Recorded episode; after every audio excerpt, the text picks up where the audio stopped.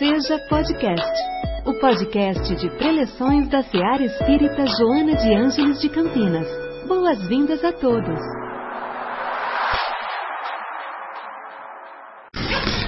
Bom, primeiro, obrigado pela oportunidade, né, de poder falar e falar sobre um tema muito, acho que importante, né, para o nosso dia a dia, que é o desespero, né, são os sofrimentos, né, que a gente sofre e quando a gente não sofre a gente enxerga ali, só olhar para o lado, né, a gente vê que tanto sofrimento que, que nos cerca, né, ao nosso ao nosso redor existe. Então, como Paulo falou, né, o capítulo 42 do livro Lampadário Espírita, é, ele tem por base o, o capítulo 5 do Evangelho do Espiritismo, que é o primeiro capítulo que fala das bem-aventuranças. Né? É o bem-aventurado dos aflitos. Então, o capítulo 1, né, no Evangelho segundo o Espiritismo, ele fala das três revelações, que é Moisés, Cristo e o Espiritismo, né, que é o não vim destruir a lei. O segundo e terceiro capítulo, ele fala ali sobre o Espírito, as categorias de mundo né, e sobre a reencarnação. E o capítulo 5, né, ele é o primeiro que fala aí sobre. Opa, obrigado. Que fala sobre as, as, as bem-aventuranças. Né? E esse capítulo 42 ele também tem como base objeto de estudo lá o livro dos Espíritos, a terceira parte, lá o capítulo 6, que fala sobre flagelos destruidores.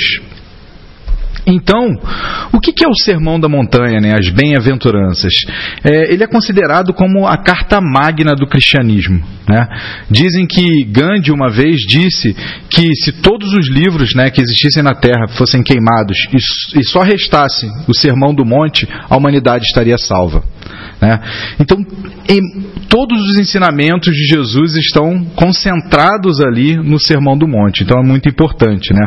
Para vocês terem uma ideia, quem gosta de números ali, no Evangelho de Mateus, a gente tem cerca de 57% desse Evangelho falando sobre o Sermão do Monte. Né? Para ser mais específico, 57,4%. É... E quando a gente vê o Sermão do Monte, e a gente sempre lê no Evangelho, é importante a gente reflexionar sobre isso, que quando o Evangelho diz Jesus subiu ao monte, Jesus e seus discípulos subiram a montanha. Né? Qual é a imagem por trás disso? Sempre quando Jesus ia falar, né, ele se elevava aos céus ele se conectava, ele entrava em mais profunda concentração. Era conexão direta com Deus, né? Então era uma experiência transcendental.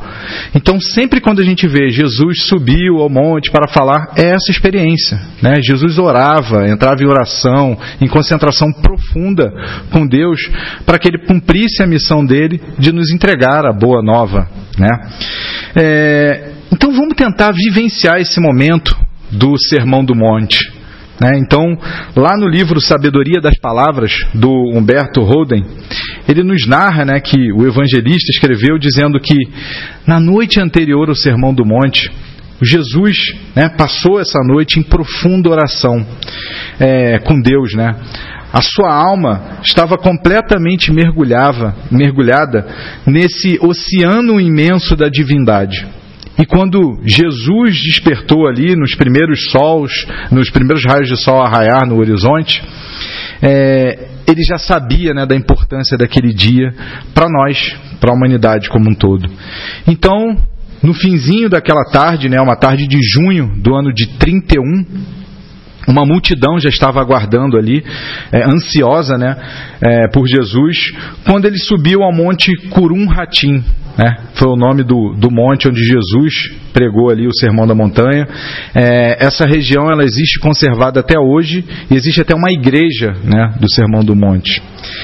E dessa, desse monte que Jesus subiu, se avistava ao longe né, o, o lago da Galileia, então, imagina que o Lago da Galileia ele tem 20 quilômetros assim, né, de, de comprimento por 11 quilômetros de largura. Né? Imagina você nadar ali 11 quilômetros para ir de uma margem a outra. É muito grande, né? Então tinha aquela visão do Lago da Galileia, um lugar muito bonito, né? E Jesus estava cercado pelos seus discípulos. Naquele, naquela ocasião, André, Levi, que ainda não tinha recebido o nome de Mateu, de Mateus, né? É, Jesus gostava ali de nomear os seus discípulos estava é, também Tiago, João e Pedro. né? E a alma de Jesus naquele momento estava tão iluminada que todos podiam perceber algo diferente naquela tarde.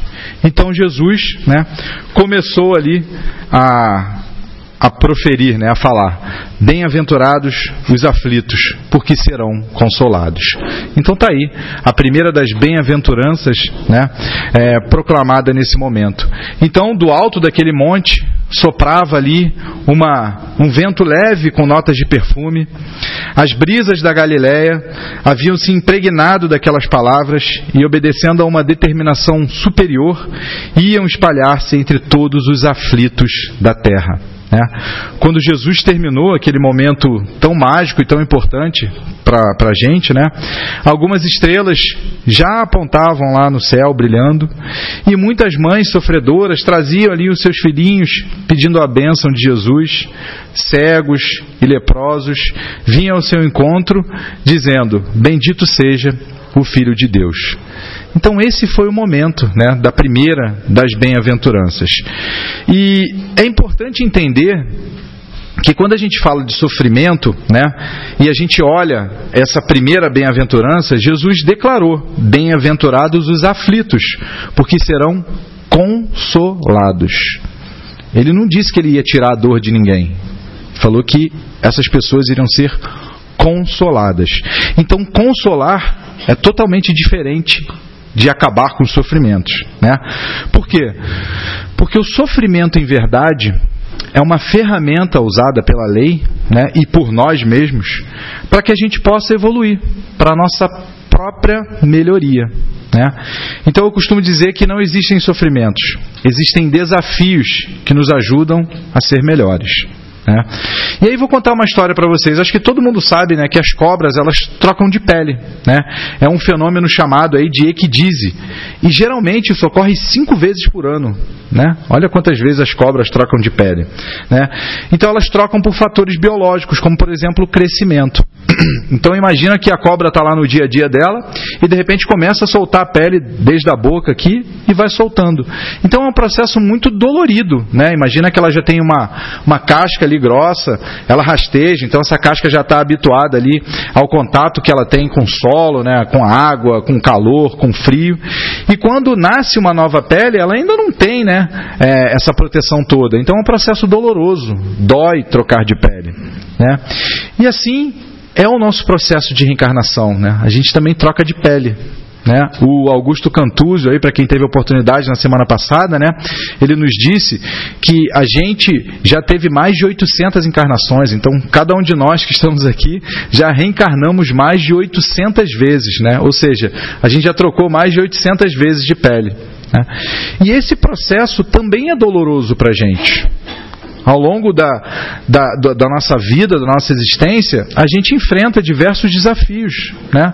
É doloroso também trocar a nossa pele. E aí, quando a gente pensa em dor, a gente consegue resumir em dois tipos. A gente tem as dores da própria vida que a gente enfrenta, então, por exemplo, a, a perda de um ente querido dói, não é fácil. Eu lembro quando perdi meu pai, é, eu já era, né, já tinha a doutrina espírita para me ajudar e me reconfortar, mas foi doloroso. Não foi difícil, a gente vive aquele luto. Né? Não talvez como muitas outras pessoas que, né, que ainda não acreditam na reencarnação, mas é dolorido. E tudo bem ser dolorido, a gente vivenciar, né, a gente viver aquele luto do momento. Né? É, e tem também né, as outras dores que elas são de vidas passadas. Então, quando alguém nasce com alguma deficiência, por exemplo, alguém enfrenta um momento né, de uma doença grave que não estava esperando, né? E, e a vida é assim. Né? Então, um exemplo claro, é a mesma coisa como se a gente estivesse ali no GPS e a gente precisasse ir do ponto A ao ponto B e digitasse GPS, eu preciso ir para esse ponto. Né? O Waze lá te dissesse que o melhor caminho, o caminho mais rápido é esse aqui. Mas a gente fosse lá no GPS e falasse, não, eu quero o caminho mais longo. Essa é a forma que a gente vive, né? ainda no nosso processo evolutivo. Então, as dores da vida são causadas pela gente mesmo. E quando a gente supera esses desafios, fica mais fácil a gente entender. Hum, eu estou passando por isso aqui porque, ó, eu acho que eu errei naquele momento, eu acho que eu fiz aquilo lá de errado. Então notem que é um processo evolutivo e a gente aprende com essa dor, desafio, né? A gente aprende com esse desafio. Quando a gente supera, a gente está mais forte, a gente aprende. Né? Então, esse é o processo né, que a lei universal utiliza para que a gente possa evoluir. Porque a gente, em verdade, a gente é bem acomodado. Né? Então, a gente estuda, a gente lê, mas a primeira fechada que tem no trânsito ali, a gente já solta logo um palavrão. Né? A gente já deseja logo mal ao próximo. É assim a nossa vida. Né? Então a gente acaba se acomodando na forma como a gente vive e acaba esquecendo um pouco esse processo evolutivo. E aí vem esse desafio para, ó, você precisa acelerar as coisas aí, ó, você precisa aprender uma coisa melhor, você precisa sair dessa zona de conforto.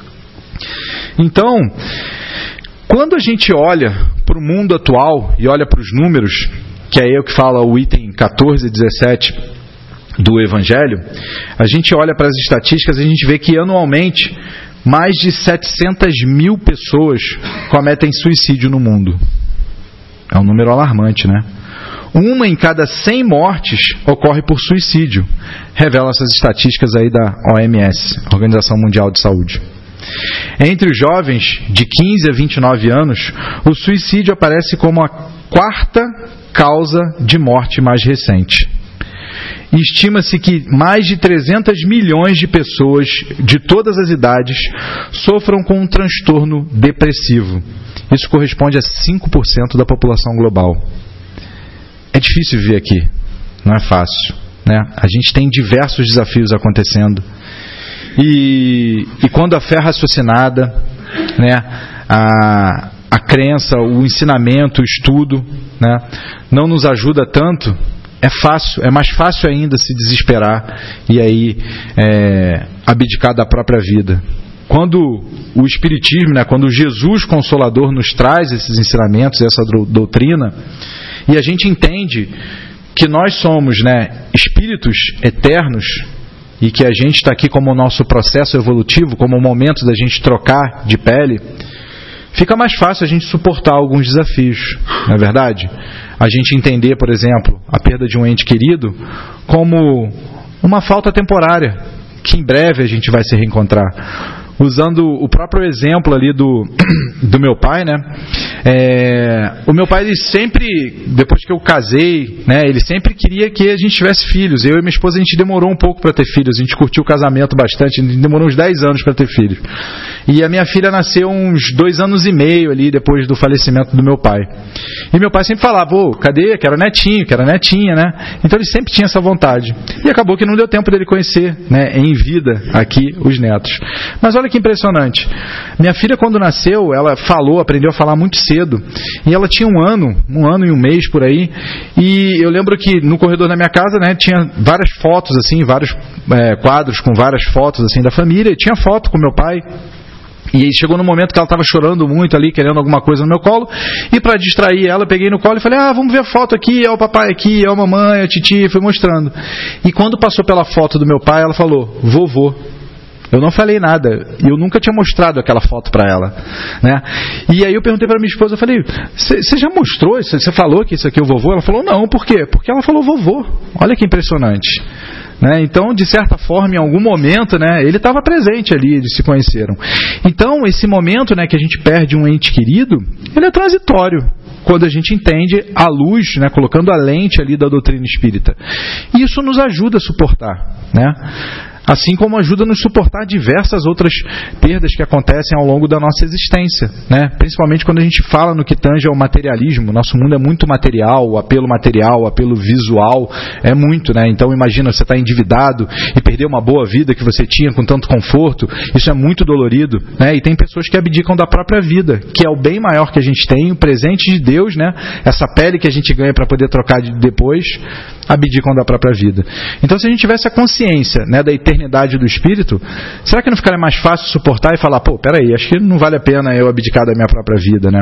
Vamos superar esse desafio de alguma forma. Ele é doloroso, ele é doído, mas tudo passa. Isso também vai passar. Né?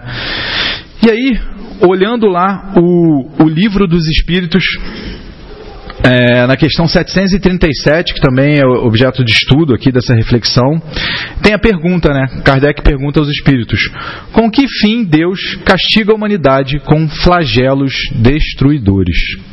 E aí os espíritos respondem: para fazê-la avançar mais depressa. Então é um instrumento para a nossa própria melhoria, né? E ele fala: não dissemos que a destruição é necessária para a regeneração moral dos espíritos. É, é eles explicam, né? Não dissemos que a destruição é necessária para a regeneração moral dos espíritos, que adquirem em cada nova existência um novo grau de perfeição está nos ensinos. Então, assim, a cada experiência né, de vida que a gente tem, morre o homem velho e nasce o homem novo. Imagina que isso é um processo que acontece com toda a natureza. As células do nosso organismo, elas se renovam a cada dia. Tem células que morrem e nascem a cada dia, outras de sete em sete, outras de, em alguns e alguns anos. É, é, biológico isso. A natureza é isso. Uma planta nasce, cresce, reproduz e morre. Não é isso que a gente aprende desde pequenininho na escola? Esse é o processo da evolução. E para evoluir, a gente precisa estar em constante movimento. Né? Então é um pouco disso que os espíritos nos explicam, nos trazem aqui. Né?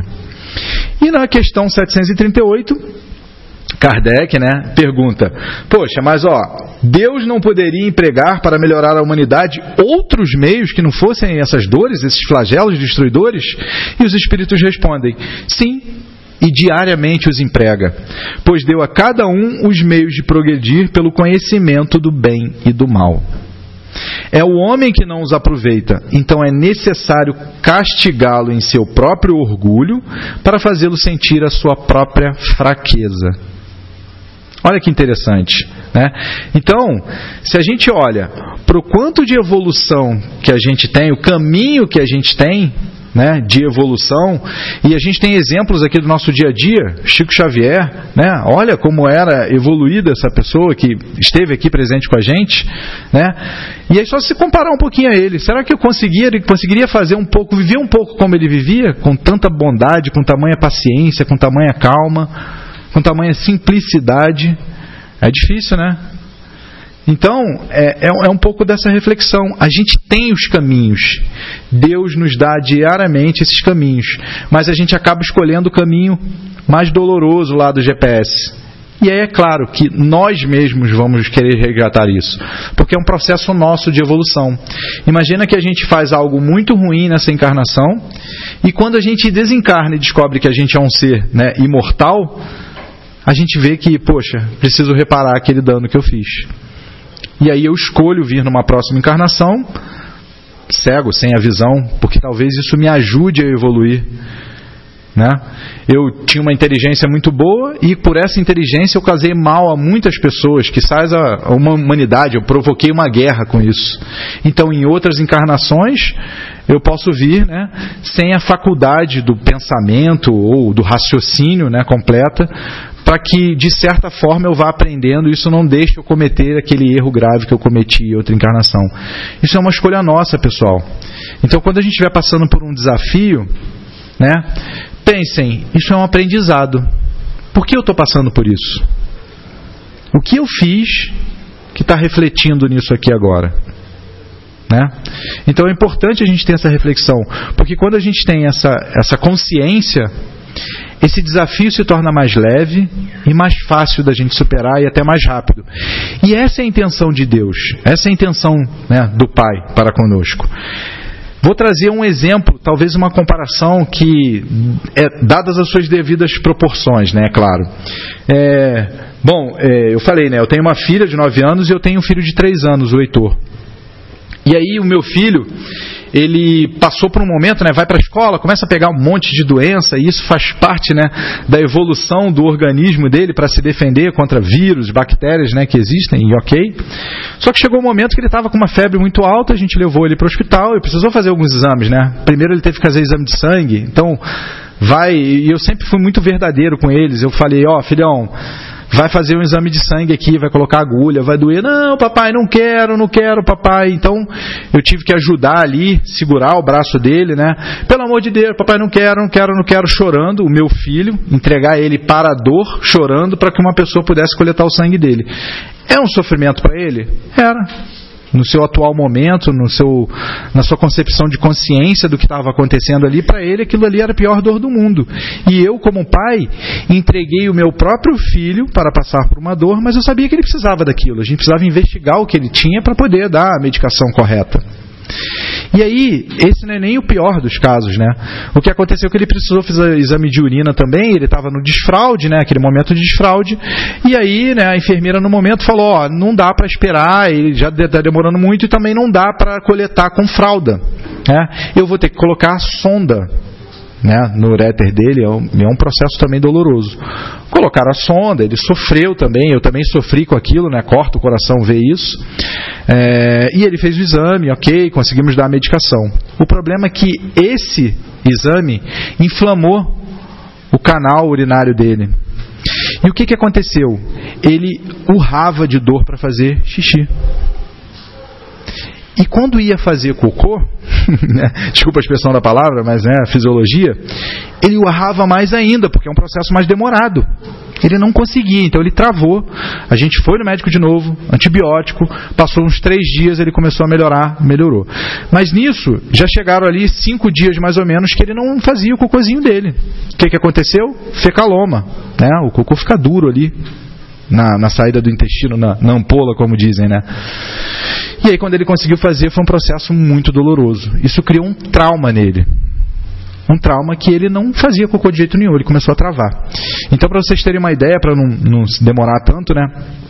Ele, ele passou por três lavagens intestinais, ele ficava cerca de dez dias sem ir no banheiro, e depois da, do sexto, sétimo dia, ele começava a sofrer com dores, né? Ah, eu quero, ah, minha barriga está doendo, minha barriga está doendo, chorar, chorar, berrar. Às vezes a gente tinha que buscar ele na escola, porque ele não conseguia ir. Foi um processo muito doloroso, né, que ele passou, a gente levou ele psicólogo, foi, um, foi, foi muito demorado. Hoje, graças a Deus, está tudo certo, às vezes ele vai duas vezes por dia e está tá tudo certo. Tá? Então eu levava ele para fazer essa lavagem e falava, filhão, a gente vai ter que ir no médico. E a primeira vez eu falei, não vai ser legal, tá doendo, mas a gente tem que tirar isso de você. E eu falava, meu filho, faz cocô. Não vai doer. Doeu uma vez, não vai doer de novo. Você precisa fazer, meu filho. Isso não pode ficar dentro de você. É isso que está te causando a dor. E ele não entendia isso, né? E eu falava de tudo que é jeito, ele não entendia. Então, vamos lá fazer a lavagem. Chorava, segurava ele. É um processo muito ruim, né? Coloca lá um, um caninho lá com um líquido soltando para liberar isso no intestino e aí sai aquilo tudo. É um processo horrível, né? E ele passando por aquilo, dolorido, chorando e gritando. Você acha que Deus é contente em nos ver sofrer? Né, dadas as suas devidas proporções, é isso. Eu levei o meu filho para sofrer. Mas eu sabia que aquele sofrimento que ele estava passando naquele momento ia ajudá-lo. Era um processo para ele. E foi um processo evolutivo. Hoje ele né, superou essa fase, está bem, não tem nenhum problema, não teve nenhum problema. Minha esposa falou: Nossa, ele deve ter algum problema, deve ter que precisar de uma cirurgia, vamos fazer exame. Fizemos exames, fizemos um monte de coisa. Não, não tem nenhum problema. É a cabeça dele mesmo que ele traumatizou. Então é isso. Né? Imagina que o pai nos vê sofrer. É doloroso também, mas ele fala, é o processo evolutivo. Cada um precisa caminhar com a sua própria perna, né? Então, acho que, que essa é a mensagem. E quando a gente vê também no Evangelho, né, a gente não encontra em nenhuma parte do Evangelho Jesus reclamando em algum momento do sofrimento que ele passou. Ou seja, é um ser super evoluído, não precisava passar pelas dores físicas que ele passou, né, para ajudar essa humanidade aqui toda, e não tem uma frase, uma palavra dele falando: "Ah, eu não aguento mais. Ai, está sofrendo muito, está doendo muito". Não. Ele entendeu que aquele sofrimento iria ser um ensinamento para todos nós. Né, olha que prova de amor. Né? Então, eu acho que é um, um, pouco da forma como a gente precisa reflexionar esses sofrimentos para que a gente não chegue ao desespero né? A doutrina, ela nos traz aqui, como os espíritos falar, falaram, né? Muitas informações, muitos ensinamentos onde a gente pode se apegar e, e é a doutrina da fé raciocinada, então a gente busca a razão em tudo aquilo que a gente está lendo, que a gente está entendendo, que a gente está buscando e que, e que tudo isso nos ajude né? e nos ajuda ali a superar esses desafios que acontecem aí volta e meia em nossa vida. Às vezes está tudo bem, opa, legal, daqui a pouco tem alguma coisa que faz a gente se movimentar e faz a gente sofrer. Né? Então esse, esse é o nosso ciclo. E para encerrar aqui, é, queria trazer uma historinha que é a história de, de um rei, né? Tinha um reino muito grande e certa vez ele falou, pediu, né? Chamou os seus, é, os seus súditos ali e falou: ó, eu quero fazer um anel, é, um anel de cravejado né, de, de, pedras preciosas e eu quero que alguém invente uma frase muito boa para colocar nesse anel. Então, pessoas né, do seu reino ali, pessoas que escribas, né, que escreviam bem, poetas, né, foram tentar entregar essa frase ali para o rei, mas o rei não estava contente com nenhuma frase. E aí chegou um dos seus discípulos ali, né, dos seus súditos, e falou: Ah, eu tenho uma frase para colocar aí. E o rei falou: Tá bom. Então coloca a frase no anel e eu não quero saber dessa frase. Eu vou usar ela. E ele falou: Ok, tudo bem, eu vou colocar. Coloquei a frase lá, mas só use esse anel quando você precisar, quando você estiver no limite das suas forças. E ele falou: Ok. Passado um tempo, outro reino tentou invadir, né? então teve uma guerra e acabou que eles estavam perdendo aquela guerra naquele momento.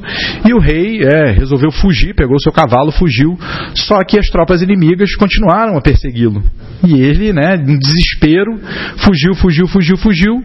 Chegou num momento ali onde ele não tinha mais saída ou para onde fugir. Ele pegou o seu anel, olhou e estava escrito: tudo passa. E ele olhou aquilo e aquilo deu forças. Bom, tudo passa, então isso também vai passar. E quando ele olhou, olhou, esperou um pouco, não tinha mais ninguém vindo atrás dele. A tropa inimiga já tinha desistido. Então ele voltou, né, para o seu reino feliz e falou com esse seu súdito, né? Por que você colocou aquela, aquela frase lá, né? E o súdito falou: Porque em verdade tudo passa tudo, todo o sofrimento, tudo aquilo que a gente enfrenta. Eu não pedi para você abrir isso só no momento em que você estivesse mais desesperado. É isso. Tudo passa. Então, na ótica né, do nosso espiritismo, é, todas as dores, tudo isso é desafio. E a boa notícia é que tudo passa. Por mais difícil que seja, tudo vai passar. Né? Então, se nessa vida alguém não consegue enxergar, em outra vida vai voltar a enxergar, vai apreciar a beleza dos céus, as plantas, a natureza. Uma pessoa que não consegue dançar nessa vida, em outra vida ela vai bailar, vai ser uma bailarina, né? E assim, assim que a gente troca de pele, é a nossa evolução.